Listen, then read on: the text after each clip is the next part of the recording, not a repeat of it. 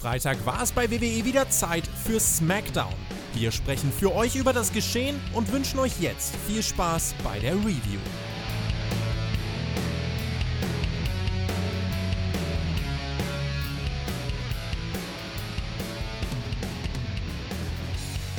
Willkommen zum Spotfight Wrestling Podcast. Willkommen zur SmackDown Review vom 26. Juni 2020. Oder sollte ich eher sagen, willkommen zu einem Rückblick auf eine kleine Undertaker Tribute Show. Der Shaggy hat bei der NXT Review ja auch versucht, dem Mac bei seinem Abschied Tribut zu zollen in einem ganz, ganz grauenhaften This is Your Life Segment. Ich weiß echt nicht, wer das gebuckt hat und wer das auch erlaubt hat, überhaupt auszustrahlen. Also Tobi, mach dir mal Gedanken. Ich zolle lieber dem Edeljobber Tribut für seine Arbeit hier. Ich grüße dich, Björn.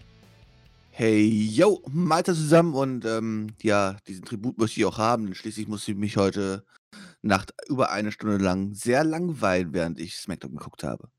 Ja, Team Shackmack zerfällt. Aber wer so über uns zwei redet, bekommt halt die Macht des Main-Produkts zu spüren, meine Freunde. Die NXT-Podcasts hier bei Spotify sind jetzt aktuell natürlich reinstes Chaos. Ich weiß auch nicht, wie es da weitergehen soll. Reinstes Chaos passt auch gut zum nächsten Punkt, auf den wir jetzt kommen. Es war ja keine normale SmackDown-Ausgabe. Ich kann euch auch jetzt schon mal sagen, dass der Podcast äh, kürzer als sonst wird. Deswegen, ich habe es schon erwähnt eben, ein großer Teil bestand aus einer Undertaker-Tribute, also Videos und dem kompletten Boneyard-Match von WrestleMania 36 gegen AJ Styles. Diese Struktur der Show, das kann man alles zurückführen auf das aktuelle Covid-19-Desaster bei WWE. Also es wurde ja nun vor ein paar Tagen bekannt, dass mehrere Angestellte positiv auf Corona getestet wurden, darunter auch In-Ring-Mitarbeiter. Inzwischen spricht man, glaube ich, von deutlich mehr als zwei Dutzend Fällen oder so.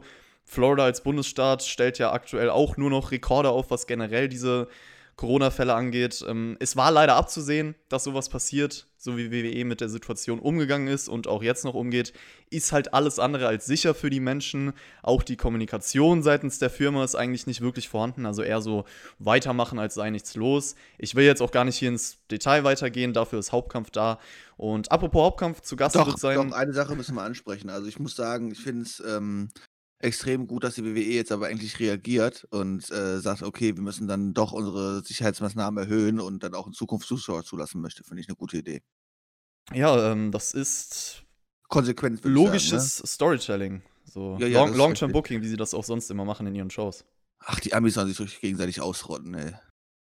Ja, also wie gesagt, wer da noch weiter ins Detail hören möchte, Hauptkampf zu Gast Wrestling-Promoter Alex Flöter. Im Endeffekt musste jetzt aufgrund der vielen positiven Corona-Tests einiges bei der aktuellen SmackDown-Ausgabe umgeschrieben werden. Es war ja sowas wie Styles gegen Gulag oder ein Toast von Seamus an Jeff Hardy angekündigt.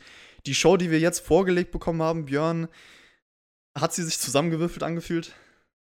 Ja, sie war absolut random. Ich meine, kann man der WWE das jetzt irgendwie. Ja, also, ich meine, man kann der WWE vorwerfen, dass es wahrscheinlich passiert ist mit dem ganzen Covid-Scheiß. Ja, gar keine Frage. Aber ich meine, sie müssen natürlich jetzt irgendwie reagieren. Sie hätten natürlich auch einfach sagen können, wir lassen die Show ausfallen, das sieht aber ganz doof aus. Also haben sie jetzt hier schnell was zusammengeschustert, das kann die WWE, Material hat sie ja genug. Ähm, die Undertaker wird vielleicht sogar, ein oder andere Undertaker-Fan wird sogar vielleicht gefreut haben oder so. Äh, für die Leute, die wahrscheinlich schon die Doku angeguckt haben und alles drum und dran und sich WrestleMania angeguckt haben, so wie ich. Naja, die haben natürlich erstmal die erste Stunde ziemlich doof in die Rolle geguckt oder ganz, ganz ehrlich zu sein, ich habe dann einfach nebenbei laufen lassen auf dem zweiten Monitor, habe gesagt, okay, guck das nächste Mal hin, wenn wir dann wieder bei einer Live-Ausgabe sind, mehr oder weniger. Äh, also bei einem normalen Smackdown-Teil. Ähm, ja, aber auch nach dem Boneyard-Match, was man ja gezeigt hat, gab es ja immer noch wieder neue Einblendungen und kleine Stories um den Undertaker und so. Ja, als Undertaker-Fan wird man sich sehr gefreut haben. Ja, für mich äh, war das dann doch sehr, sehr zäh. Ich bin auch mal gespannt, wie man jetzt weitermachen möchte in der WWE. Also, ja, SmackDown war jetzt der Anfang. Ich sag mal so, die nächsten Shows stehen in den Sternen. Man sollte eigentlich mal drauf reagieren. Also, das wird auch interessant zu sehen sein. SmackDown ging direkt los mit einem epischen Intro-Video, epischen Intro-Tribut-Video für den Undertaker. Ein Rückblick auf seine lange Karriere mit einem coolen Song, der alles untermalt. Ich habe mal geguckt, das ist The Reckoning von Within Temptation featuring Jacoby Shaddix. Also wer da vielleicht irgendwie den Song auf Spotify hören will oder sonst irgendwas. Ordnen wir aber vielleicht erstmal ein, warum wir überhaupt hier eine kleine Undertaker-Tribute-Show bekommen. Weil auf dem WWE Network wurde ja die letzten Wochen eine Doku-Reihe namens Undertaker The Last Ride ausgestrahlt. Bei ihm ist es natürlich ganz speziell etwas vom Menschen Mark Calloway zu erfahren, da er ja sonst immer sehr im Gimmick geblieben ist oder man eigentlich gar nichts von ihm privat mitbekommen hat. Und in der Doku wurde die Beziehung zu Vince aufgedröselt zum Beispiel und vor allem halt dieser Struggle von Mark Calloway die letzten Jahre, die Unzufriedenheit über viele seiner Performances und dann das Ziel im Endeffekt der Doku, würde ich sagen, aussagen zu können, okay, Jetzt ist es vielleicht endgültig vorbei, jetzt kann er glücklich in den Ruhestand gehen. Irgendwas hat ihn immer wieder zurückgehalten, aber mit dem Boneyard-Match sei es ein würdiger Abschluss gewesen. Er meint auch, sagt niemals nie zu einem letzten Match, aber an diesem Punkt seines Lebens will er eigentlich nicht nochmal zurück in den Ring und es sei vorbei. I'm at a point where this time the Cowboy really rides away. Also dieses Sagt niemals nie wurde zwar immer noch integriert, aber es deutet natürlich alles darauf hin, dass der Undertaker sein letztes Match bei WrestleMania bestritten hat. Auch, dass man jetzt bei SmackDown ihm diese Show widmet. Björn, glaubst du daran, dass es jetzt offiziell vorbei ist für den Undertaker? Bei WrestleMania? Ich glaube schon. Wobei auch das, sagt, sagt niemals nie, ne? Ähm, auch das ist absolut nicht so auszuschließen, äh, dass man dann doch wieder auf ihn zurückgreifen wird. Ähm, dass wir den Undertaker nie wieder sehen. Na, das glaube ich nicht. Der nächste Saudi-Check wird schon irgendwann äh, winken. Ja, schreibt gerne mal in die Kommentare, was ihr so denkt. Also in der Doku hat man ja auch die Beziehung zu Vince gesehen und da habe ich halt immer noch die Sorge, wenn er mal sagt, okay, ich brauche dich unbedingt, dass er dann auch zurückkommt. Ja, ich finde aber, das sollte es gewesen sein. Also wenn ich jetzt mal meine subjektive Meinung hier mit einfließen lasse, man hat gespürt, endlich ist er mit sich im Reinen. Wenn er jetzt nochmal ein Match hat, mit dem er nicht zufrieden ist, dann geht der Kreislauf halt wieder von vorne los. Und äh, ich muss auch gestehen, ich glaube, das war sein letztes Match. Also nach allem, was ich jetzt hier auch gesehen habe. Und ich tippe einfach mal, das war Undertakers Karriereende. Auf jeden Fall ging es dann nach dem Intro-Video weiter. Einige Wrestler stehen auf der Stage, chanten Thank you Taker. Über den Abend hinweg hast du auch schon erwähnt, es gab einige Videos zum Undertaker, seine größten Momente. Zum Beispiel das Debüt bei Survivor Series 1990. Mitstreiter auf seinem Weg richten nochmal Worte an ihn. John Cena, Roman Reigns, Austin, Angle, Edge, Flair. Triple H und, und, und, wie sie alle heißen. Man spürt auf jeden Fall den unendlichen Respekt, den jeder für den Undertaker besitzt. Und ja, ich habe mir nochmal so Gedanken gemacht, als ich diese Tribute-Videos gesehen habe. Björn, ich habe dich das, glaube ich, auch bei dieser Triple H, bei diesem Triple H-Segment gefragt. Was ist denn vielleicht deine Lieblings-Undertaker-Erinnerung, wenn du dich jetzt spontan zurückerinnerst? Meine Lieblings-Undertaker-Erinnerung? Hm, die Szene, als er bei SummerSlam ähm, Brock Lesnar den dicken Finger gezeigt hat. Ernsthaft, das ist, glaube ich, die ich glaube, ich musste selten so viel lachen in einem äh, Match, was eigentlich doch so ernst war und alles drum und dran. Ähm, ne, da gibt es so viele, die man aufzählen kann, ne? Also, ich meine, ich sehe den Mann ja auch schon so ewig, ewig lange. Ähm aber worauf ich eher zu sprechen kommen möchte, du hast gerade eben angesprochen, ja, man hat diese Videos gezeigt und ähm, danach standen alle Wrestler draußen und haben geklatscht. Wie fandest du das denn so Schönes? Und haben Thank You Taker gerufen. Fandest du toll? Hast du mitgeklatscht und mitgerufen oder?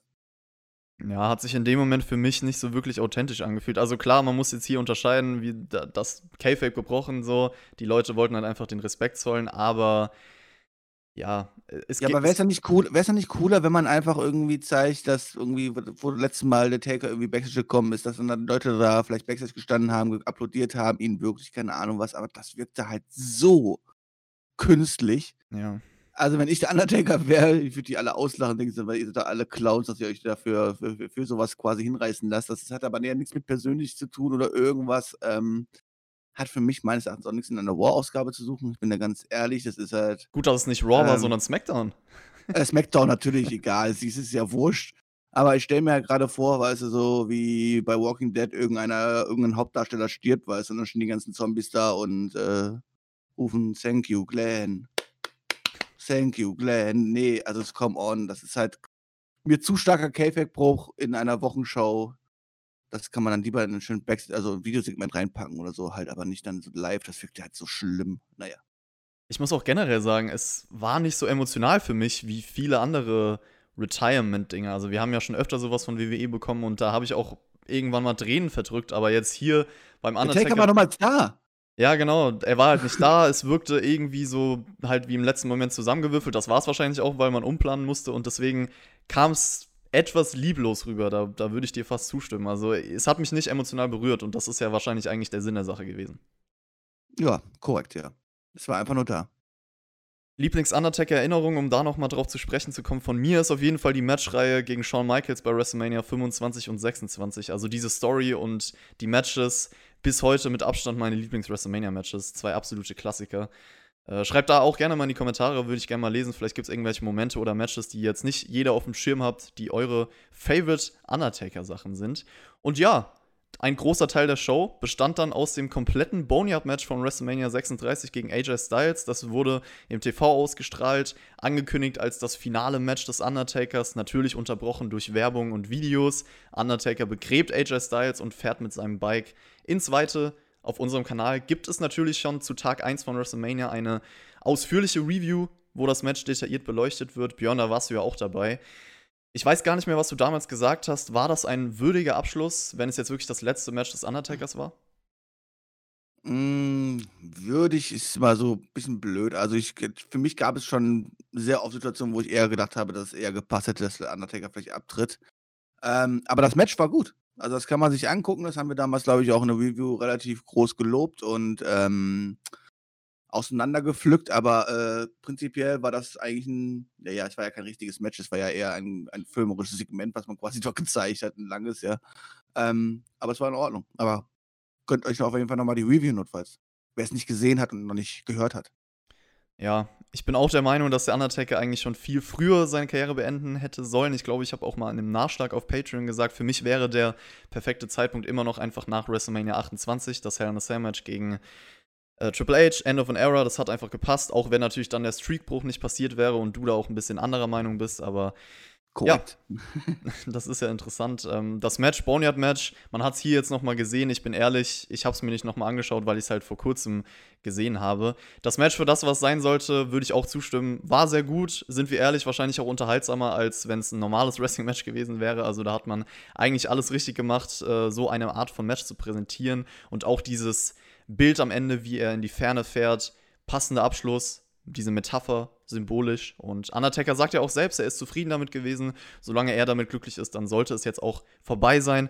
Für mich persönlich, wie gesagt, der Teil der Show von SmackDown, es war halt nicht so spannend, weil ich dieses Boneyard-Match jetzt nicht nochmal sehen musste. Und ja, das war es eigentlich so zum Undertaker-Teil. Ich muss auf jeden Fall nochmal sagen, ich glaube, da spreche ich für fast jeden. Danke an den Undertaker für alles. Eine der ikonischsten Figuren im Wrestling. Und er wird natürlich als einer der größten aller Zeiten in die Geschichte eingehen, Björn. Da gibt es keine zwei Meinungen, oder?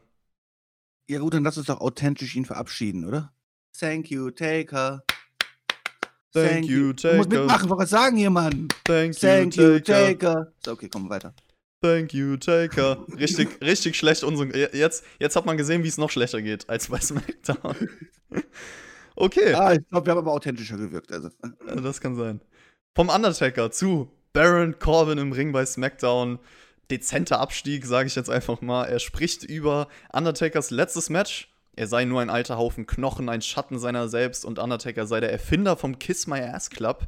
Er wurde vom Besitzer 30 Jahre lang geschützt Du hast Geld von dieser Company gestohlen die letzten 20 Jahre. Du bist egoistisch. Du hältst Athleten wie mich schon lange zurück. Eine letzte Message von Corbin für den Undertaker. You suck. Björn, du natürlich nicht. Ich nicht? Okay. Ich wollte mich gerade waschen gehen, deswegen. Äh, nein. ähm, ich muss sagen, ja, es ist Baron Corbin und jede, viele Leute können ihn nicht leiden und können ihn nicht mehr sehen und sind gelangweilt von ihm. Ja, stimme ich ja viel noch zu, weil er auch viel Scheiß-Stories hat und alles drum und dran. Also, wir müssen ja einfach mal dieses einzelne Segment hier bewerten. Und wenn ich hier sehe, dann habe ich hier einen sehr, sehr guten Heal gesehen, der eine ordentliche Heat-Promo gezogen hat, die, die gezogen hat, funktioniert hat an diesem Abend. Ähm, ja, und am späteren Abend sein Fett wegbekommen hat. Also eigentlich hat man doch hier alles richtig gemacht, oder? Ja, man kann sich natürlich drüber streiten, ob das äh, gezogen hat und funktioniert. Also ich habe mich erstmal gefragt, ähm, also das sollte ja, es sollte jetzt natürlich kein Shoot gegen die Firma sein oder so. Er hat jetzt gesagt, oh, der Besitzer hat dich geschützt, bla bla bla. Das hat irgendwie nicht so ganz in die Rolle von Corbin gepasst für, für mich in dem Moment. Aber klar, im Endeffekt war es einfach nur, um Heat zu ziehen gegen den Undertaker. Und es ist das, was man immer mit Corbin machen will, irgendwie Heat ziehen. Es ist logisch, dass man da eigentlich boot, wenn ein Undertaker so beleidigt wird. Ich hab's halt schon tausendmal gesehen mit Corbin. Und bei mir persönlich zieht es überhaupt nicht, weil es halt ein Go-Away-Heat ist. Ich will ihn nicht sehen. Ich will auch nicht sehen, wie er abgefertigt wird. Da bin ich ehrlich. Das ist halt der Hauptunterschied. So wenn du jetzt sagst oder Leute sagen, okay, ich will halt sehen, wie er abgefertigt wird, dann okay, dann scheint es zu funktionieren bei manchen. Aber bei mir ist es halt so, komm ganz ehrlich, ich brauche dich nicht im TV und ich will gar nichts davon sehen, weißt du? nee, kann ich immer noch nicht ganz nachvollziehen. Ich meine, ich habe mich mit so vielen Leuten schon darüber schon unterhalten in diesem Podcast, äh, mit so Podcast-Partnern über Baron Corbin. Ähm, ich finde ihn als normalen Midcard-Heel und sowas halt so, macht er seine Rolle echt gut. Das Problem ist halt, dass er mehr oder weniger seit Ewigkeiten in dieser Top-Heel-Rolle reingepresst wird und ähm, versucht wird, äh, ihn weiter vorzubringen. Da kommt er aber nicht so gut bei den Leuten an. Ähm, naja, also ich muss sagen, ich finde, er macht seine Rolle gut, er spielt die gut, er hat auch hier wieder gut Heat gezogen für mich. Ähm, ja, ob man dann Bock drauf hat, zu sehen, wie er abgefertigt wird, das ist natürlich das wichtig. Ähm, ja, also ich komme damit klar, keine Ahnung. Also ich meine, nenn mir mal momentan überzeugendere Heats, die wir haben. Naja, Randy Orton ist über. Wie gesagt, für mich ist Baron Corbin nicht einfach ein überzeugender Heal, nur weil er Buhrufe durch billiges Heat kassiert. So, ich meine, das ist doch einfach. Da könntest du jeden in die Rolle stecken. Ja, aber was macht er denn da falsch? Ich sag ja nicht, dass er irgendwas falsch in seiner Rolle macht, aber die Rolle, wie es umgesetzt wird, ist halt überhaupt nicht meins und sowas will ich nicht sehen. Okay, dann möchtest du lieber so Heals haben wie sie Mist, ja, die Leute mit Schleim überdecken und werfen, oder? Nein, auf keinen Fall. Das, ist, das geht ja dann in, in, in eine Comedy-Richtung, die ich nicht sehen möchte. Aber ich meine, vergleichen wir jetzt einfach mal, ich will jetzt keine Grundsatzdiskussion über Corbin anfangen, aber ein Tommaso Ciampa als hier bei NXT damals in der Fehde gegen Johnny Gargano, das ist für mich richtiges Heat, wo ich sehen will, wo ich es liebe, dass ich diesen Typen sehe und sehen will, wie er zerstört wird. Ich war live bei NXT Takeover New Orleans, ich wollte den Mann ausbuhen und Baron Corbin interessiert mich einfach nicht. Ich will einfach nur, dass er geht. Das ist für mich der perfekte Vergleich. Okay, kann ich nachvollziehen. Ich bin mittlerweile eh, glaube ich, in meinem Leben nicht mehr zu sehr in den Charakteren drin, dass ich. Ich sehe ich seh sie halt in ihren Rollen und ähm, das ist in Ordnung halt so, aber es ist jetzt, auch wenn ich bei live bin, bei einem Tomasa Schemper Match mir mal angucke und ich ihn als damaligen Heat absolut mega gefeiert habe, ähm, würde ich jetzt nicht da sitzen und sagen, oh, jetzt muss ich ihn unbedingt ausbuhen und ich möchte sehen, wie er verliert. Das, keine Ahnung. Das hat sich bei mir vielleicht ein bisschen zu sehr gelegt. Ja, bei Corbin kommt bei mir halt noch dazu, dass ich ihn als Wrestler überhaupt nicht, also alle seine Matches überhaupt nicht leiden kann meistens und ihn einfach nur langweilig finde, auch am Mic und das sind natürlich dann subjektive Dinge. Hey, der einer der besten Finishers. Wow, klasse, Ja, geil, oder? Das Einzige, In der WWE geht's nur um Finisher, Mann. Also. Ich bin nicht der Einzige, der genug davon hatte. Jeff Hardy hatte auch genug davon, hat nämlich Baron Corbin attackiert, erklärt dann auch Backstage nochmal warum. Undertaker sei sein Mentor und er wird sich im Namen des Undertakers für die Worte von Corbin rächen. Corbin ist dann auch nochmal Backstage und sagt Jeff Hardy, you will rest in peace. Und das Match gibt es im Main Event. Du hast es gesagt, Ziel bisschen Heat für Corbin erzeugen, um einen kleinen Feel-Good-Moment später aufzubauen. Mal sehen, ob das geklappt hat, das besprechen wir gleich. Erstmal gibt es aber ein Fatal-Four-Way-Match zwischen Alexa Bliss, Nikki Cross, Dana Brooke und Lacey Evans. Die Gewinnerin trifft auf Bailey um den SmackDown-Frauentitel bei der Horror-Show Extreme Rules. Über das Motto muss ich immer noch lachen. Äh, es repräsentiert das Jahr 2020, kann man sagen. Bailey und Sasha Banks sind natürlich am Kommentatorenpult und die Glocke läutet dann. Apropos, aktiviert mal alle die Glocke auf YouTube, dann bekommt ihr direkt alle Benachrichtigungen von Spotify und verpasst nichts mehr auf diesem Kanal. In dem Match dann arbeiten Nikki und Alexa zusammen erstmal. Es gibt eine Umarmung, aber Nikki rollt Alexa ein, macht ihr klar, es geht um den Titel, es ist der wichtigste Preis, also kämpft man auch mal gegen einen Freund. Es kommt die Women's Ride von Lacey gegen Brooke, Nikki Cross rollt Evans von hinten ein und gewinnt das Match nach knapp über 5 Minuten. Bailey freut sich eigentlich, genauso wie sich Alexa freut. Und wir haben jetzt eine neue Herausforderin. Also diesen Werbespruch hast du aber vorher aufgeschrieben mit der Glocke, oder? Das war komplett improvisiert, wie alles hier. Ich habe mir gar nichts ja, ja, ja, ja, Ich habe auch die Segmente äh, genau so eins zu eins im Kopf. Ich, ich kann immer alles nachsagen, ohne dass ich mir irgendwas aufschreibe. Der war aber nicht schlecht, aber ich meine, da hast du dir zumindest schon mal mehr Mühe gegeben, hat die WWE sich mit diesem Match gegeben hat. Ähm, ich muss einfach so sagen, ja, so random und dann hast du hier einfach diesen Vierer und ähm, ja, was machen wir denn für eine Match-Storyline? Wir müssen uns was krasses überlegen bla bla bla. Ach ja, komm.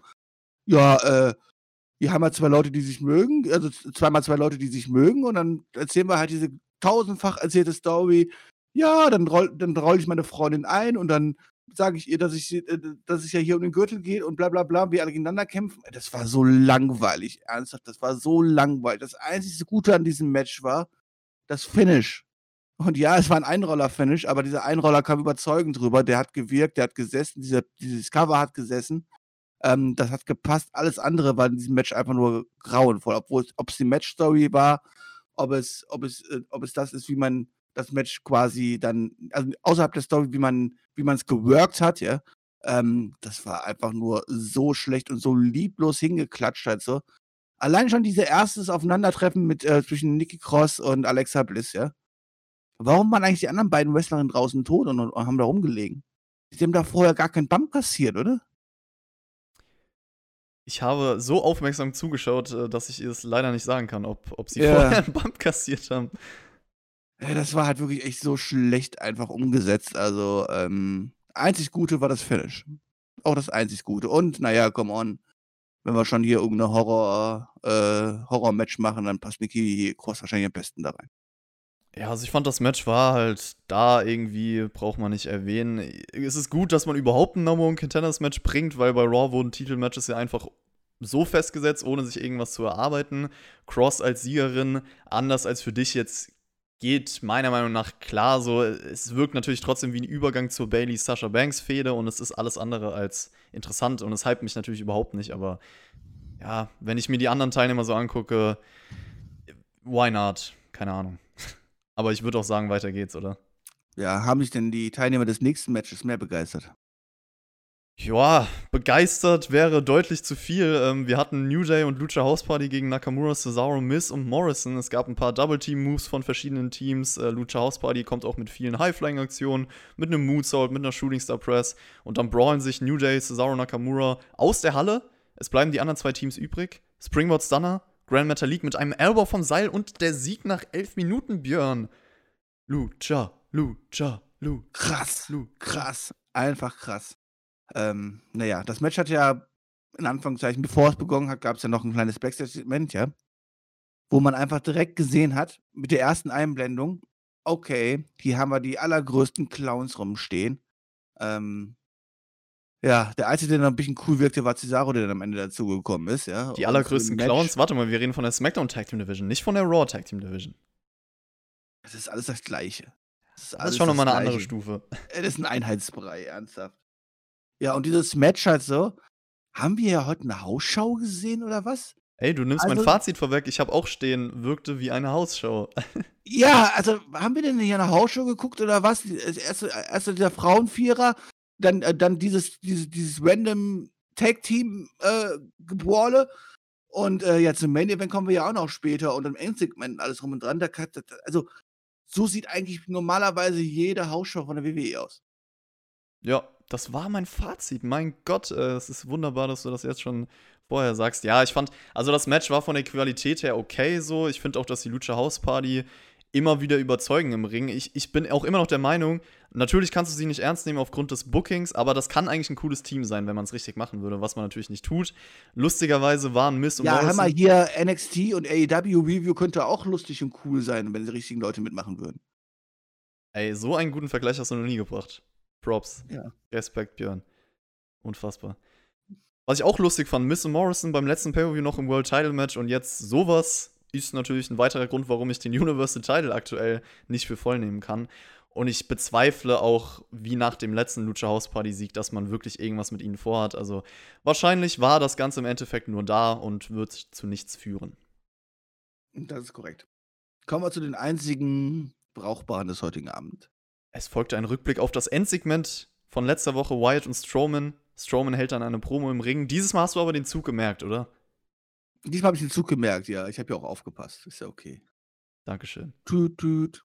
Strowman will dann die Geschichte erzählen, wie er Wyatt kennengelernt hat. Zum ersten Mal in seinem Leben hat er Angst gespürt. Sie waren an einem mysteriösen Sumpf und Bray wurde mehrfach von einer Schlange im Gesicht gebissen, aber darüber hat er nur gelacht und ab diesem Moment wusste Braun, dass Bray der Teufel sei. Und er konnte aber nicht anders, als diese Teufelsarbeit zu vollziehen. Braun hat es auch geliebt und er will es immer wieder unterdrücken, aktuell, aber es kommt auch immer wieder hoch. Und wie wäre es, Bray, wenn wir zum Sumpf zurückkehren? Ich komme da entweder raus als der größte Bösewicht oder ich habe den Teufel komplett zerstört, lasse die Alligatoren den Rest machen und bin zufrieden. Ich bin bereit, ein letztes Mal an diesen Ort nach Hause zurückzukehren. Man hört dann nur noch Wyatts wahnsinnige Lache und Strowman macht einfach mit. Er ist verrückt geworden, Björn. Wyatt hat ihn verrückt gemacht. Ja, hat ihn verrückt gemacht, ja. Aber ich möchte erst mal sagen, diese Promo, die hat mich, die hat mir echt äh, Fragezeichen im Kopf zurückgelassen. Nicht wegen dem Inhalt, sondern weil ich gedacht habe, ach du Scheiße, wirkt das künstlich? Dann habe ich mir das quasi aufgeschrieben, weißt du, während der Promo so, oh Gott, wirkt nicht authentisch. Dann gab es aber Teile in dieser Promo, die Bordstorm so gut rübergebracht hat, wo ich dachte so, ey, cool, eigentlich doch eine ziemlich geile Promo. Und dann kamen wieder Lines, wo man gemerkt hat, so, oh come on, die waren halt eins zu eins genauso aufgeschrieben und die musste er runterrasseln. Ähm, ja, das einfach mal so Ausführungen dieser Promo, das fand ich sehr interessant zu sehen halt so. Ich glaube aber schon, dass Born Strowman einer von diesen Leuten ist, die, ja, wenn die wahrscheinlich freier reden dürften, ja, ähm, ich glaube, extrem coole Promos halten könnten. Also man hat da Bruchstücke in dieser Promo gemerkt, wo ich gedacht habe, so, Alter, da war ich drin und sagt, dann gab es wieder andere doofe Lines, wo ich gedacht habe, so, Gott, das wirkte jetzt aber doch sehr aufgesetzt, in Anführungszeichen. Und ähm, ja, wir müssen es mal sagen, es war das einzig, ja gut, wir haben eine neue Number One Contenderin bei den Damen, ja, aber das war ja das einzig Relevante, was es jetzt hier quasi und normale und wahrscheinlich was auch so geplant war, was wir in dieser Smackdown-Ausgabe so zu sehen bekommen haben. Ähm, der Aufbau geht weiter. Ich muss sagen, ich freue mich aufs zweite Match. Das erste war ja eh nichts gewesen, ja. Von daher bin ich auf das, das zweite Aufeinandertreffen schon, schon gespannt. Ähm, und ähm, ja, mal gucken, ob sich, ob Braun Strowman sich Boy Whites ähm, entziehen kann oder nicht. Ja, ich stimme dir eigentlich relativ zu. Also du hast auch am Anfang gut das vielleicht Problem von WWE-Promos heutzutage auferzählt. Aber ich finde auch, dass hier ganz gute Sachen drin waren. Auch diese Charakterentwicklung bei Strowman zu sehen, finde ich gut. Also wie Wyatt es halt doch schafft, in seinen Kopf zu gelangen und seine Vergangenheit zurückzuholen. Er realisiert, dass er es vielleicht nur so schaffen kann, Wyatt in seinem eigenen Gebiet zu bezwingen. Und klar, er hat bei Money in the Bank schon diese Schafsmaske zertreten, aber man kann das schon so sehen, dass er nach letzter Woche sich halt wieder darauf einlässt und es passiert etwas. Es wird reagiert, also das Segment war ordentlich und so ziemlich das Relevanteste von den Sachen, die jetzt äh, nicht Undertaker Tribute Show waren, würde ich dir zustimmen. So sieht's aus. Das Lachen am Ende hätte man sich vielleicht sparen sollen.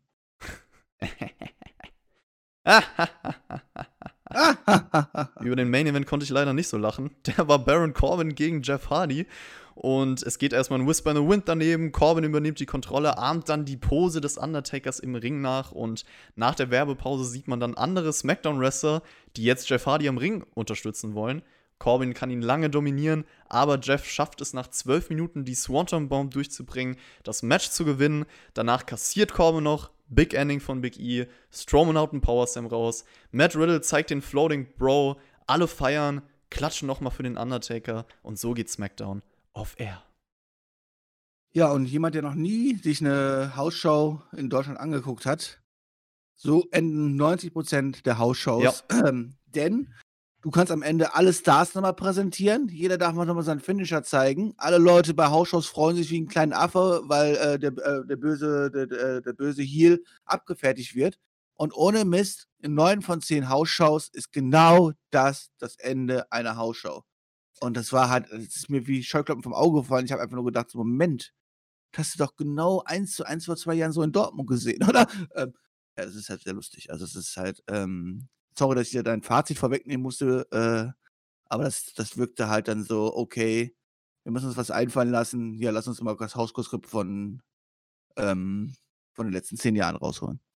Ja, und das Match an sich, da will ich auch nochmal kurz drauf eingehen, weil ich finde, das hat sich sehr gezogen. Corbin natürlich wieder Frequenz von Moves, die sehr gering ist, baut sehr, sehr viele Pausen ein. Die Heat-Phase war zu lang und deswegen war es für mich auch ein sehr langweiliges Match, so als Fazit. Danach klassisch, Hausshow, simpel den Heal abfertigen.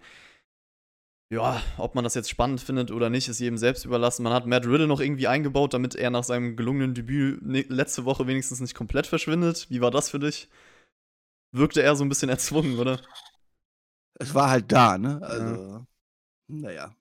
Hey, SmackDown war da, oder? SmackDown war da. Ja, das ist auch das positive Fazit, was wir am Ende machen können. Die WWE hat es geschafft, obwohl absolutes Chaos herrscht und sowas, also trotzdem irgendwie, ja, eine Zwei-Stunden-Show ins Fernsehen zu zaubern. Ähm, das kann die WWE halt. Ja, über die Qualität da brauchen wir und der Inhalte brauchen wir uns natürlich jetzt hier nicht groß streiten. Ähm, das war natürlich nix. Ob es die nächsten Wochen besser wird mit dem ganzen Chaos und ich meine, die WWE hat ja momentan auch so gut wie gar keine Planungssicherheit oder irgendwas. Hat du eigentlich ist es ja fast fatal, jetzt irgendwelche großen Sachen wirklich aufzubauen, weil du halt nicht weißt, ob nächste Woche der nächste Test kommt halt so und dann die Hälfte der Worker wieder ausfahren und wieder alles umgeschrieben werden muss. Ja, äh, in dieser Lage hatte die WWE sich aber auch selber gebracht, das muss man mal ganz klar sagen. Und, ähm, ja, können wir einfach nur hoffen, dass dieses Jahr und dieser ganze Scheiß irgendwann bald schnell vorbeigeht und wir ja, und die WWE dann wieder normal arbeiten kann und dann hoffentlich, ja, nicht solche Shows abliefern muss. Ja, ist die Frage, ob die WWE überhaupt äh, aktuell so Shows ausstrahlen oder aufzeichnen sollte. Ich bin auch wirklich gespannt, wie das äh, in der nächsten Zeit weitergeht, was sich da noch alles entwickelt. Ja, Fazit zu SmackDown. Das Boneyard-Match hat halt einen großen Teil eingenommen. Ich habe das schon vor kurzem gesehen, deswegen brauchte ich das nicht nochmal. Ich verstehe Wird die, die Zuschauerzahlen steigen lassen oder senken lassen? Ob ich glaube, ob das Match die Zuschauerzahl. Pff. Erstaunlicherweise, als man sich am Anfang der Pandemie gemacht hat, mit diesen Top-Matches, die man dann aus, aus irgendwelchen WrestleMania-Momenten und sowas gezeigt hat, das ist ja sehr, sehr gut sogar, was die Zuschauerzahlen angang, äh, äh anging, so noch ähm, ja, angekommen halt so, ne? Ähm, ich jetzt frage mich aber, mich, ob nicht ich meine, die Hardcore-Zuschauerschaft, die das guckt, die werden auch WrestleMania gesehen haben und dafür war WrestleMania einfach viel zu kurz her. Ja, das denke ich mir halt auch. Also ich, ich denke mal, jeder, der hier, nicht jeder natürlich, aber viele, die SmackDown gesehen haben, haben auch WrestleMania gesehen, so die größte Show von der WWE. Und äh, da geht es wahrscheinlich den meisten so wie uns, aber es wird bestimmt Leute geben, die sich freuen, oh, WrestleMania-Match im Free TV, das gönne ich mir dann nochmal. Mal schauen, wie das Rating dann so aussieht. Ja, die paar Tribute-Videos waren natürlich ganz schön bei der Show. Aber wir haben auch schon gesagt, es fühlte sich nicht so emotional an. Es war eher lieblos und äh, zusammengewürfelt und der Rest war halt House-Show-Style. Main Event sehr langweilig, sonst wenig passiert. Das Braun-Segment war ordentlich.